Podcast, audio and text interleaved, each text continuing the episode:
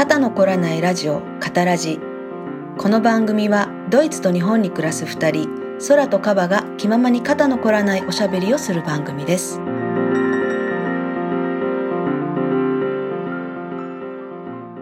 えー、長野県の諏訪市にある仏法昇龍寺というこれはあの高野山真言宗のお寺なんですね。こちらのご住職の友禅さんをお迎えしての第3回です。えっ、ー、と、これまでお話をお聞きしていて、高野山とか、高野山真言宗という言葉が何回も出てきているんですけれども、まあ、地名としてはね、高野山とか、あるいはその宗派の名前として真言宗って、まあ、それは聞いたことはあるんですけど、まあ私も含めて多くの方が仏教にあるいろいろなこの宗派のことっていうのを知ってるようでて知らない方が多いんじゃないかなって思ってて、そういう中で、その高野山真言宗っていうのは、まあ、どんな宗派なんですか？何が特徴だったりするんですかっていうのを、これをちょっと、ゆうぜさんにお聞きしてもいいですか？はい。えっと、高野山真言宗の、えっと、信仰の大元を、実はあの、弘法大様が入場した高野山の奥の院っていうところに置いております。はい、で、お大師様が、虚空月き、主情月き、涅槃月きなば我が願いも尽きな、えー、世界がなくなって、えー、主情月き、生きとし生けるものがなくなって、うん、みんなが安らかな世界に、安らかな気持ちになるまでは私の願いは尽きません。私はずっと働き続けますって言って、小屋さんの奥の院っていうところに入場、生きたまま洞窟の中に入られて、え今もそこで座禅を組んでるっていうのが小屋さん真言宗の教えで、お大師様にお救いをいただくっていうのが、まあ、真言宗の信仰の、小屋さん真言宗の信仰の原点で、うんうん、えっと、真言宗の、えっと、信仰で言いますと、はい、即身成仏っていう考え方をしてまして、うんうん、私たちは好みこのまま即身ですね。はい、成仏、仏様になれる。好みこのまま仏様になるんだっていうのが即身成仏っていう考え方で、それを実践している宗派でもあります。あとはですね、特徴的なのは、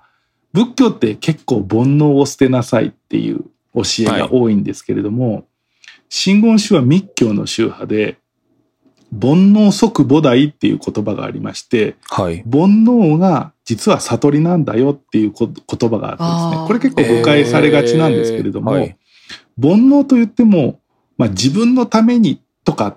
何あの自分がこうなりたいからっていうのじゃなくてですね、はい、人々の幸せを願ったり人のために何かをやるっていうこともそれも一つ大きな枠で言うと煩悩なんですけれども、うん、何かをしたい人のために何かをしたいこれ世の中のために何かをしたいっていうそういう願いはそれこそが仏様なんだよっていう教えがあって、うん煩悩即菩提。そういう欲を持つことは、仏様に近づく第一歩なんだっていう教えの宗派なんです。はあ、まあじゃあそういう、そういう意味での煩悩は持っていいよというか、むしろそういうのを持ちなさいまでいかなくても、その持っていいという、そういう考え方なんですね。そうなんです。あの、体欲って言って大きな欲は、これは菩薩様の位だよっていうお経の中にも書かれてるぐらいのえっと、大きな欲は持ちなさいっていう宗派です。はあ、そうなんですね。ですので、どちらかというと、本当にまあ人間が生きていく中で、こう、理想というよりかは現実に近いような教えがたくさん書かれているのかななんて思いますけど。まあそういうことで言うと例えば煩悩捨てろとか言われるとえー、どうしようとかっていう難しいなっていう感じがしちゃうんですけどまあもちろん煩悩のね意味が今あったようにちゃんと人の役に立つとか世の中に役に立つっていうそういうことですけどそういう欲だったらもうどんどん持ちなさいということでは何て言うんでしょう。まあ受け入れやすいっていうんですか？なんかこう、ね、日々の生活の中でそれを生かしていきやすいのかもしれないですね。ええ。あの、自分が一生懸命何か多分仕事についてる方が多いと思うんですけども、それを一生懸命やることで、世の中が良くなるんだったら、もうそれを一生懸命突き詰めていきなさいとかですね。えっ、と、お金を稼いでもいいですけども、自分のために使うんじゃなくて、人々のために使うんだったら、そういう欲だって別に持ってもいいですよっていうような解釈ができる教えです。うーん先ほど密教っておっしゃってたんですけど密教っていうのは何何を密教と言うんですかっていう密教はですね小学生みたいですけど。ひ秘密仏教の略なんです。秘はい密仏教だから密教で、なんで秘密かっていうと、はい。先ほどみたいに煩悩を肯定しちゃうので、これを変な誤解を与えてしまわないように、実はそういう部分を隠している部分が多くありまして、はあ。そういうですね、あの誤解をされてしまうようなところもいっぱいあるので、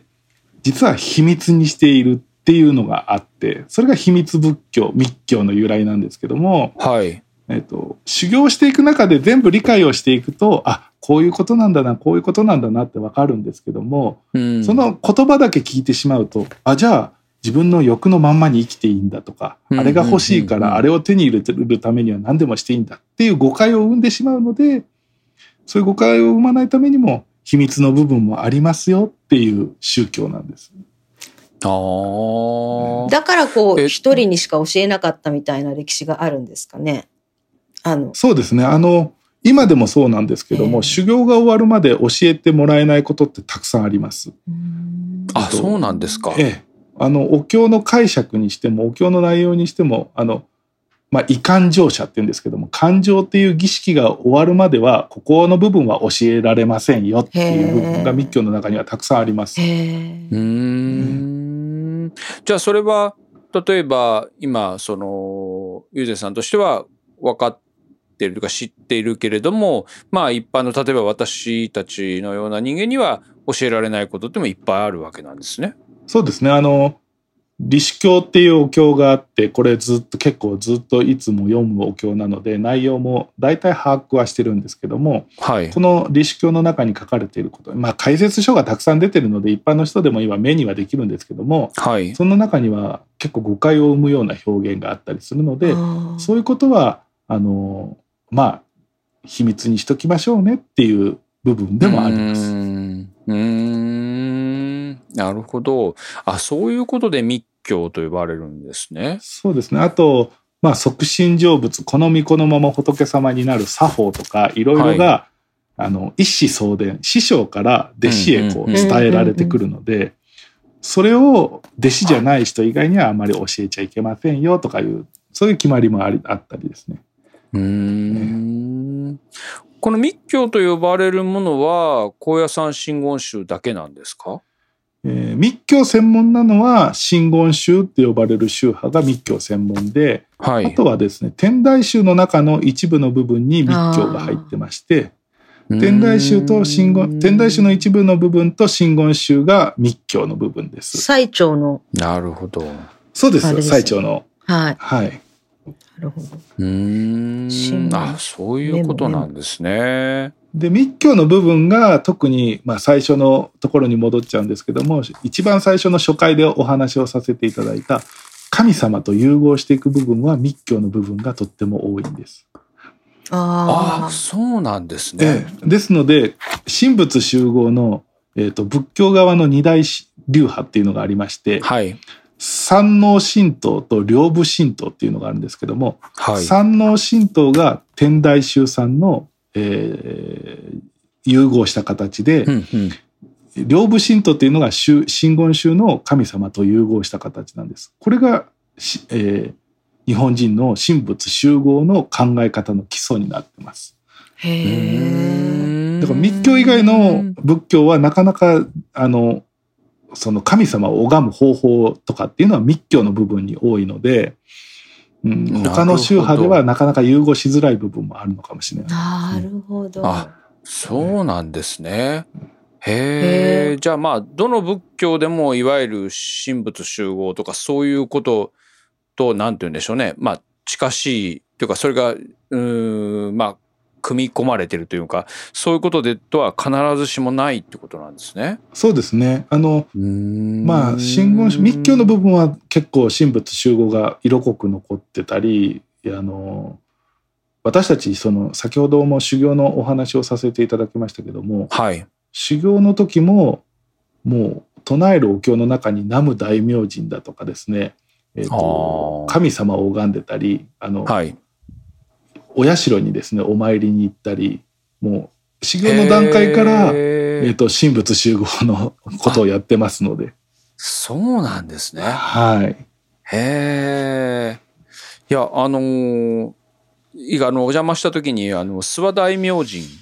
はいがあのーいらっしゃるじゃないですか。はい大明神だから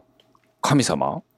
そうなんです。ああの、うちにはですね、かつて諏訪大社の隣にありました神宮寺っていうお寺がありましたけれども、それがあの、諏訪大社の神社の部分と神宮寺というお寺の部分を合わせて、まあ、諏訪信仰の中心だったんですけれども、はい。えー明治時代にし神仏分離で神宮寺という部分が取り潰された後にですね、えー、と仏法寺このお寺はもともとはその神仏集合のお寺だったので、はい。神宮寺の仏様の主なものをこのお寺で引き取りまして、うんえー今でも祀ってますので、えー、とかつて諏訪大明神と呼ばれた仏様も今でも祀っているんです。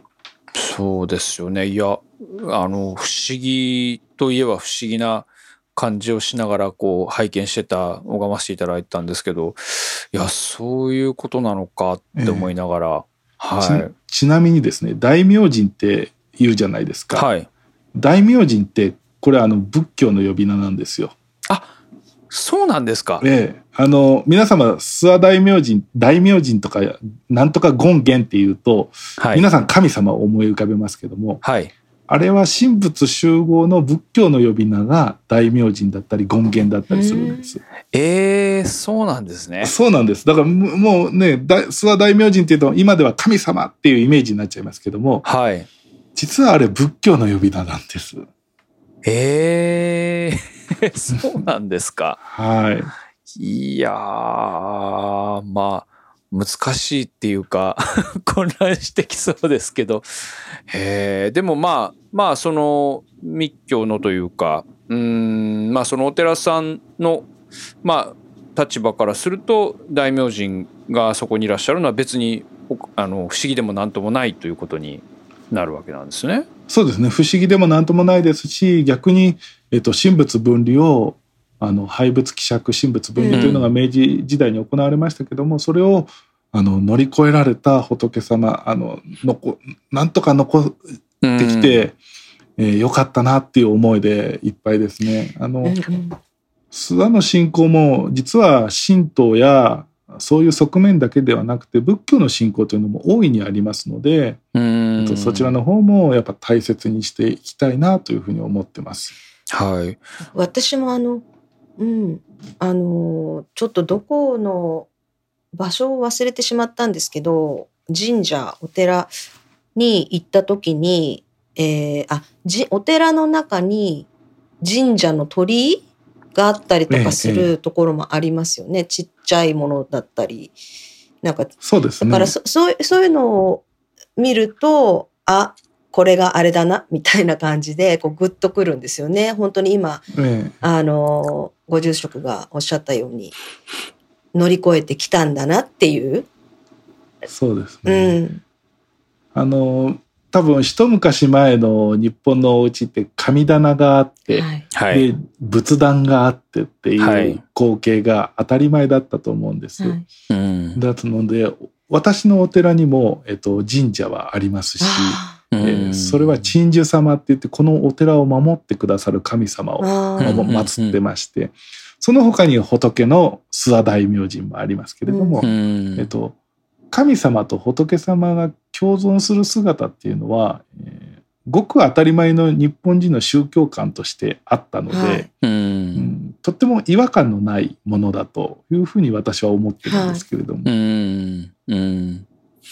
いやでももうなんていうんですかあの奥のあのお堂あの高野山東京別院の建物が移築されたと聞いてもうそれもまた驚いちゃったんですけどあのあの中にこう祭りされてるさまざまなあの神様たちというんでしょうか仏様たちというのかもうそれがなんかすなんて言うんでしょうねなんと形容していいかわからないんですけどなんかすごいなと思ったんですね。まあこういうものはいがその今まさにあのゆうぜさんおっしゃられてたその仏様と神様が普通にこうあの一緒にいらっしゃる姿っていうんでしょうか。なんかそういうことだったりするのかなっていうなんかあのとても不思議な感じ。そのまあそれこそその神宮寺からあのまあまあ言ってみれば避難をしてきた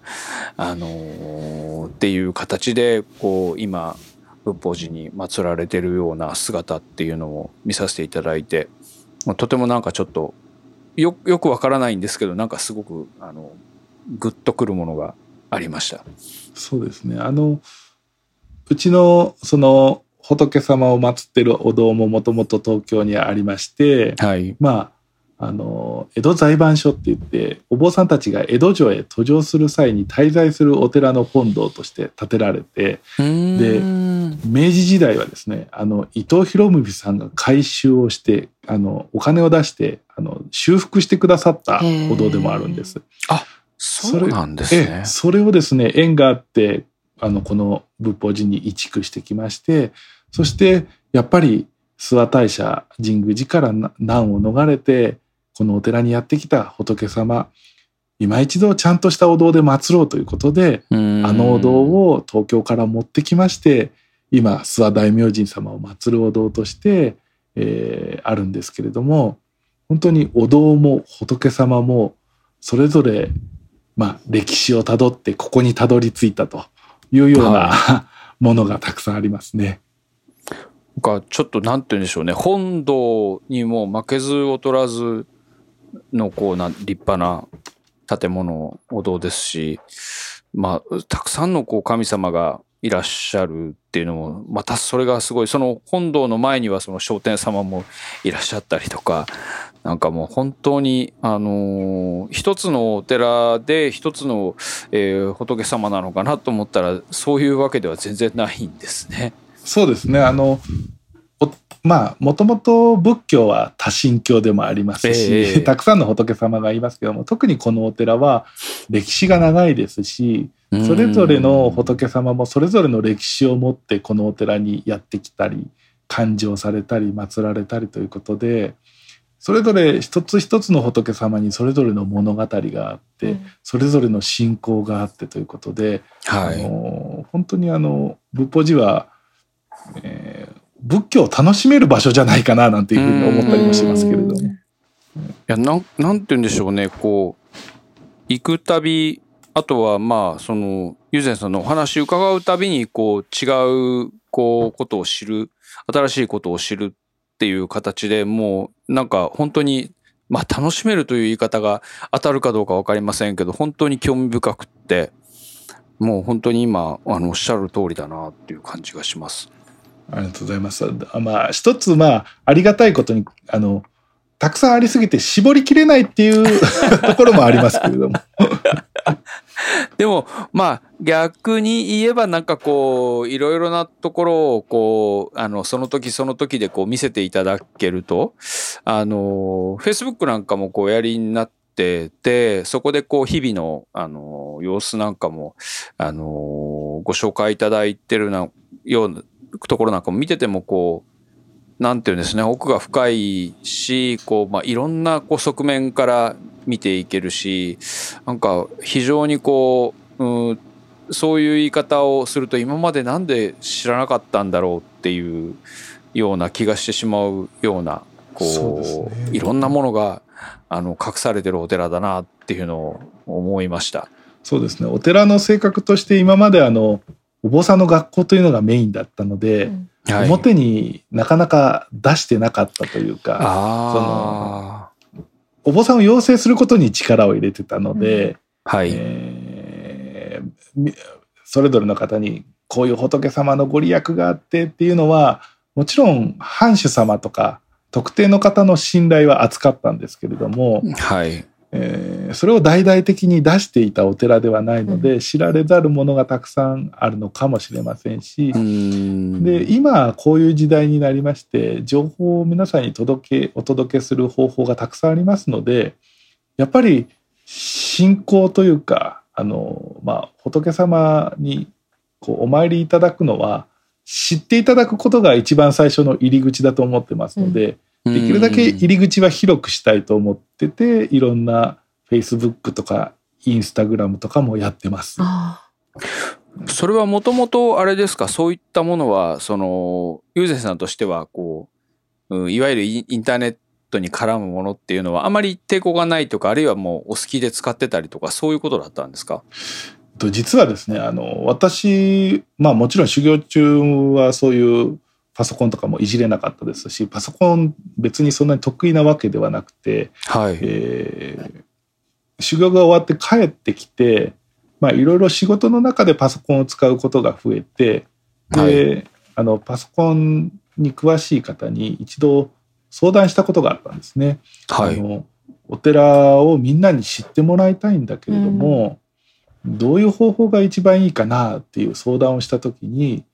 まあ、今の時代はたくさん情報を発信できるツールがあるので、うん、そういうものを活用すべきだよっていうアドバイスをいただいたんです。うん、でそれから、えっと、Facebook をやるようになってインスタグラムをやるようになってっていう形でやるんですけどももともとあの文章を書くことがあのそんなに苦手ではなかったので あのまあやりやすかったっていうところもあるかなとは思います。はい、確かに文章あの苦手な方には例えばフェイスブックとか辛いですもんね。そうですね。だから私はあの、まあ最近ノートも書いてますけども、はいはい、あの文章を書くこと苦手じゃなくて、あの、こう人に伝えられた喜びの方がですね、書く苦労よりありますので、なんか伝わったって思った時にちょっと嬉しくなるので、こんな形で情報発信をしてます。はい、なるほど。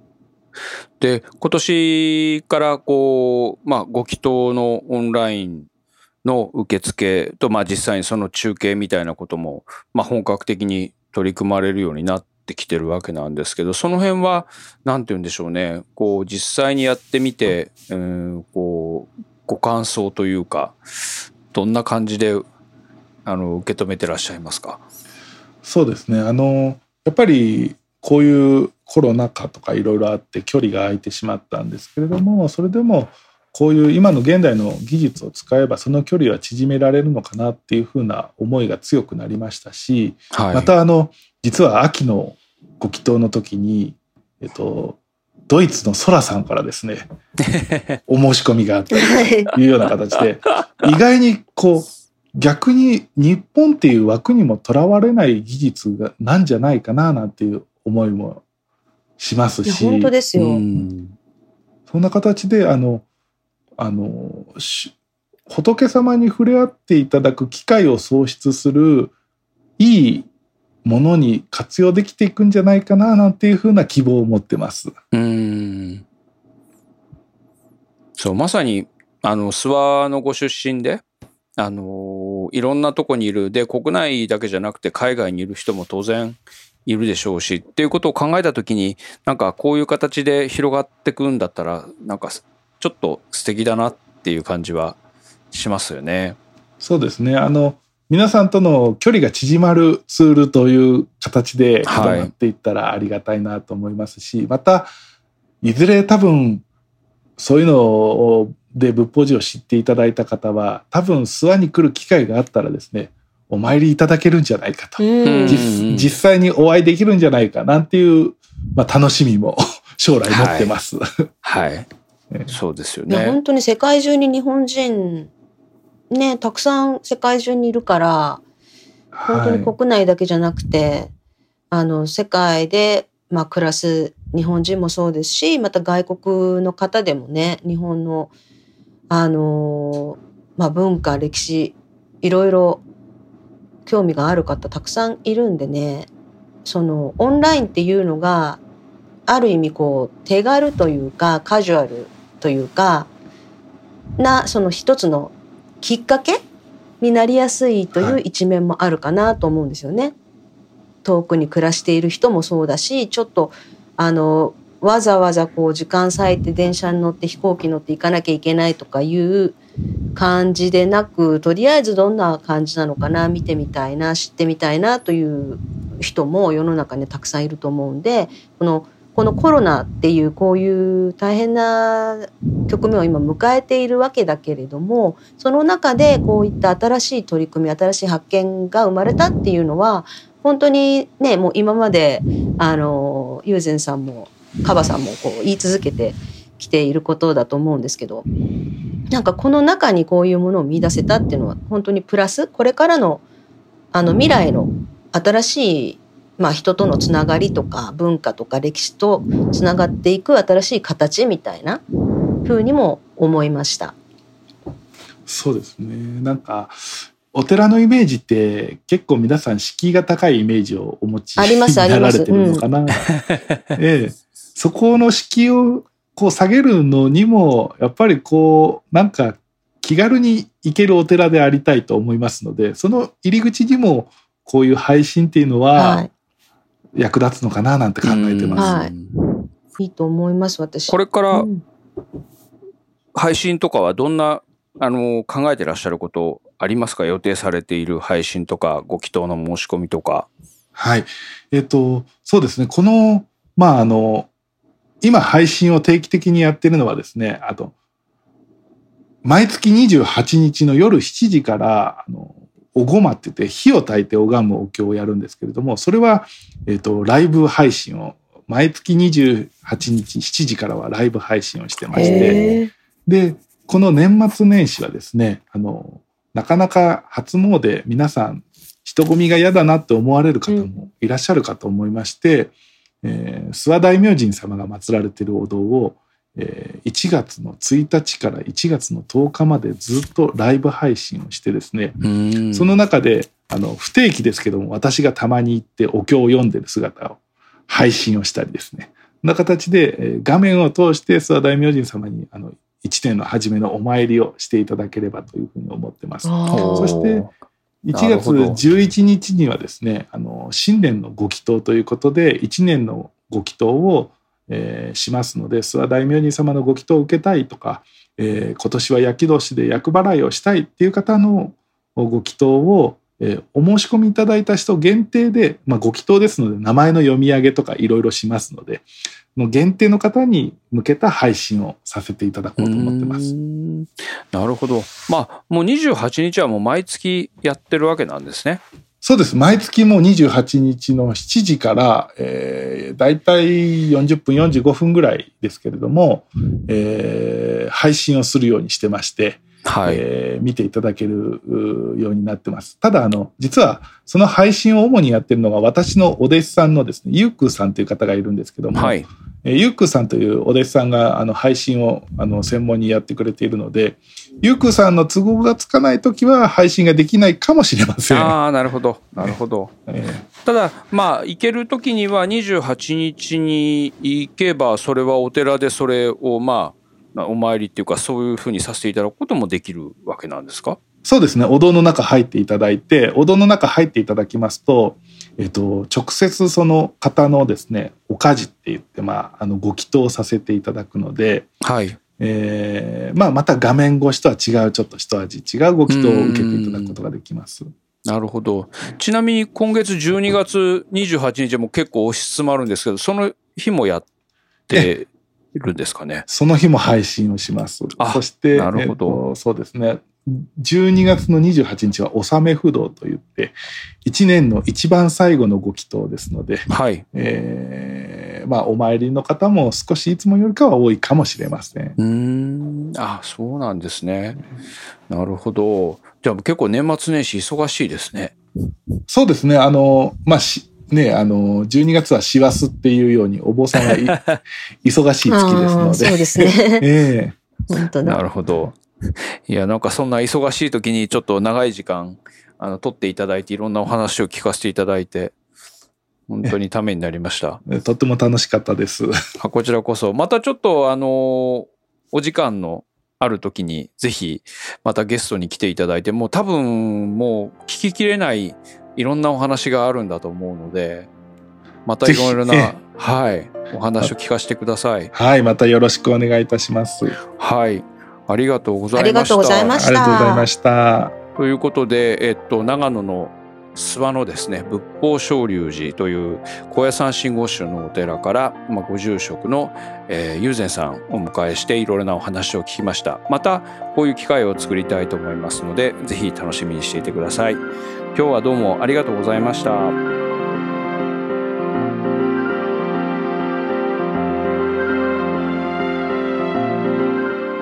今日の肩の凝らないおしゃべり楽しんでいただけましたでしょうか？この番組は、ポッドキャスト、YouTube、 stand.fm、Spotify のほか、ノートのページではエピソード関連写真なども添えてお送りしています。 note、カタラジで検索してみてください。ではまた次回お会いしましょう